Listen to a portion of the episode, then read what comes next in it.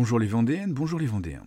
Aujourd'hui, je voudrais vous parler d'une page d'histoire dont la Vendée peut être particulièrement fière. Celle des familles vendéennes qui, de 1941 à 1944, accueillirent et cachèrent plusieurs dizaines d'enfants juifs, les sauvant ainsi du terrible sort que leur réservaient les occupants nazis.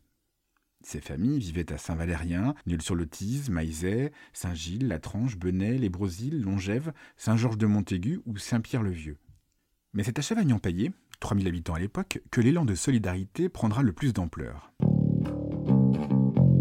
Ce sont en effet près de 35 enfants, âgés de 2 à 14 ans, qui échapperont à la déportation grâce au courage d'une aristocrate originaire de la commune, d'un médecin gaulliste, de familles souvent modestes, mais également grâce à la discrétion d'un maire aux sympathies pétainistes et des habitants de la commune.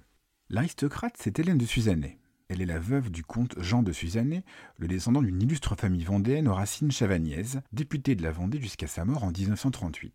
Âgée de 41 ans, Hélène, qui vit à Paris, est assistante sociale bénévole auprès de l'UGIF, l'Union générale des Israélites de France, quand survient la terrible rafle du Veldiv.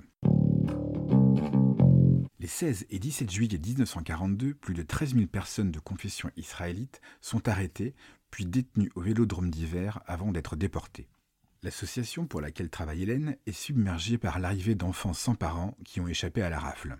Avec la complicité de la résistance, des filières se mettent alors en place pour ces enfants en sursis. Madame de Suzannet prend alors contact avec le docteur Foucault, un ami médecin à Chavagne-en-Paillé qui partage ses sympathies gaullistes. Il connaît bien les familles de la commune et sait lesquelles accepteront d'accueillir des enfants et s'en occuperont bien. L'orphelinat des Ursulines accepte également de participer au chauffage. La filière s'organise. La plupart des enfants sont accompagnés de la gare de Sterlitz à la gare de Montaigu par Suzanne Mathieu, une jeune étudiante à la Sorbonne. C'est ainsi par exemple qu'en 1944, David Fuchs, âgé de 10 ans, et sa petite sœur Simone sont envoyés à Chavagne par leur tante qui les avait recueillis après l'arrestation et la déportation de leurs parents. Ils sont placés chez Marie-Élise Roger, une couturière dont le mari est prisonnier en Allemagne, elle-même maman d'une fillette de 6 ans. Aucun enfant ne sera dénoncé, bien que le petit séminaire de la commune, transformé en hôpital, accueille de nombreux Allemands à partir de 1942. Les raisons de ce silence sont nombreuses. La principale, c'est certainement la mentalité taiseuse des habitants du cru qui n'aiment pas se mêler des affaires de leurs voisins.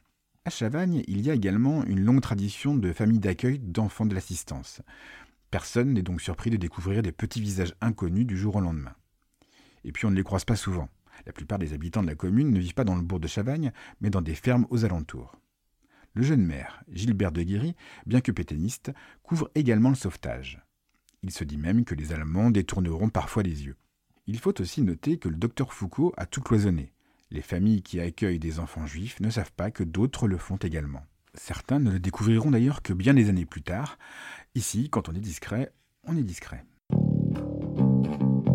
Il faudra attendre 1999 pour que les enfants juifs cachés de Chavagne soient réunis lors d'une visite aux familles qui les avaient accueillis. Sur les 23 Vendéens, honorés par l'État d'Israël comme juste parmi les nations, Six sont des Chavagniers.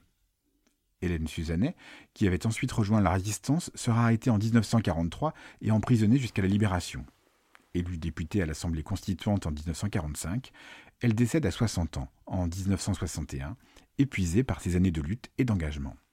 C'est tout pour aujourd'hui. C'était Sébastien de la page Facebook Le Saviez-vous Vendée.